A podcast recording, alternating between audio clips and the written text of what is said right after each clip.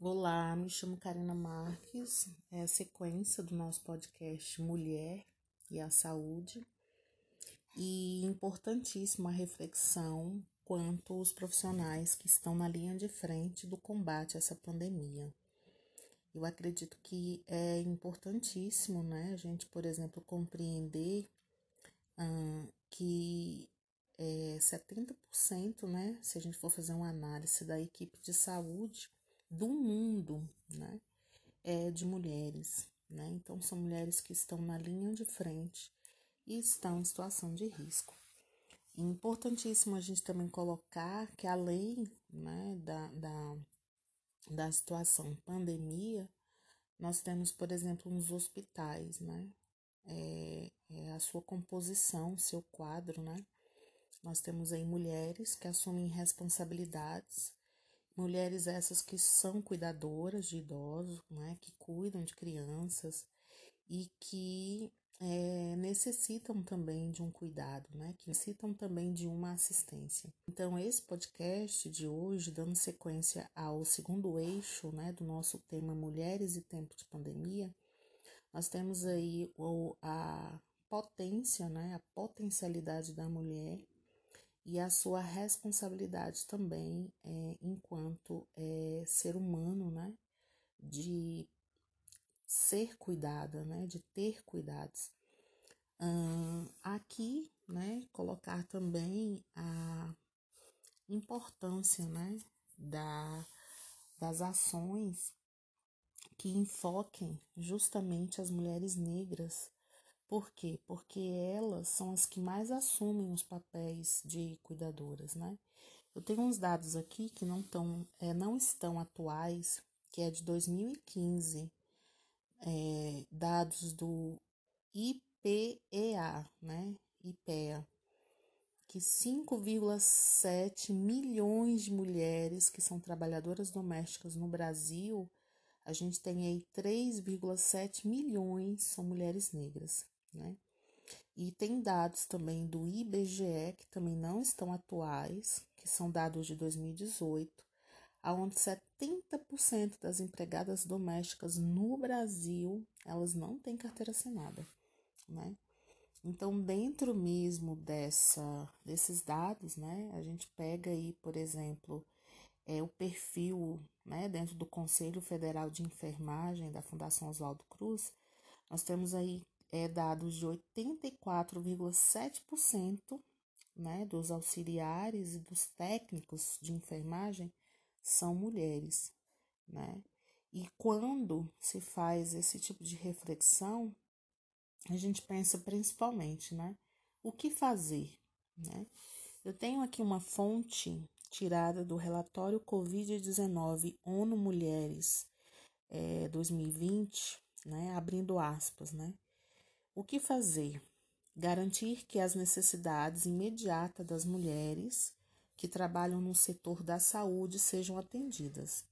Melhorar o acesso das profissionais de saúde a informações, equipamentos de proteção individual e produtos de higiene menstrual e promover modalidades flexíveis de trabalho. Fecha aspas. Aí temos, né, com base nesse relatório aí, uma realidade que alcança, né, não só o município de Cidade Ocidental, mas eu acredito que todo o país, quando é, se refere à saúde, de existir esse planejamento e essa prioridade também com relação aos é, equipamentos né, de proteção. Um, dentro desse tópico também é importantíssimo né, a gente enfatizar, foi falado no, no podcast anterior, da saúde mental, né? É, colocando toda essa instabilidade econômica, social e política, né, da qual eu e você, todos nós estamos enfrentando, a gente tem também muitas mulheres que sofrem, que estão sofrendo crises de ansiedade, de pânico, né, incertezas. E dentro mesmo desse cenário de isolamento social, né? A gente acredita que é importante também, né? Criar meios de alcançar essas mulheres de forma que juntas, né? E juntos possamos também é, criar né, esse equilíbrio emocional. É, dentro da nossa realidade, né, eu acredito que uma das tarefas mais difíceis é estabelecer esse equilíbrio, né, justamente pela sobrecarga. E a sobrecarga, ela se estende, né, se estende com as tarefas domésticas, que dentro dessa pandemia, elas são rotineiras, né, e os cuidados com os filhos, parentes, né, a rotina do lar, e ainda entra a questão dos trabalhos remotos, né? Que muitas de nós estamos trabalhando de forma excessiva, né? Não conseguindo de repente fazer essa alternância e tendo também as suas outras atividades, né? Seja cursos, seja é, projetos. E aí entra a questão da potencialidade, né? Dos nossos sentimentos que muitas vezes entram em contradição, né? Porque dentro é, não só né, dessa sobrecarga, nós também temos, né, em muitas situações, a solidão, né, o desprezo, a falta de perspectiva. E não esquecendo também, até para a gente é, fazer essa, essa, essa relação também com as mulheres idosas, né? Quantas de nós, né, temos as nossas mães, idosas, tias e parentes que estão dentro desse grupo de risco, gente, e estão também enfrentando né, esse isolamento social dentro desse Covid-19 e, infelizmente, né, tem esse desamparo social, né? E o acesso também a esses serviços, ele não existe, né?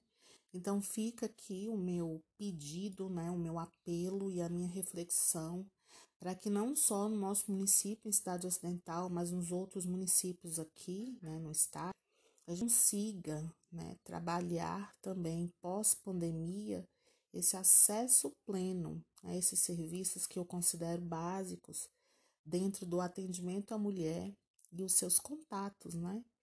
Porque o serviço de apoio psicológico e social, ele também tem que ser prioridade, ele também tem que ser essencial. Um abraço, muito obrigada pela atenção.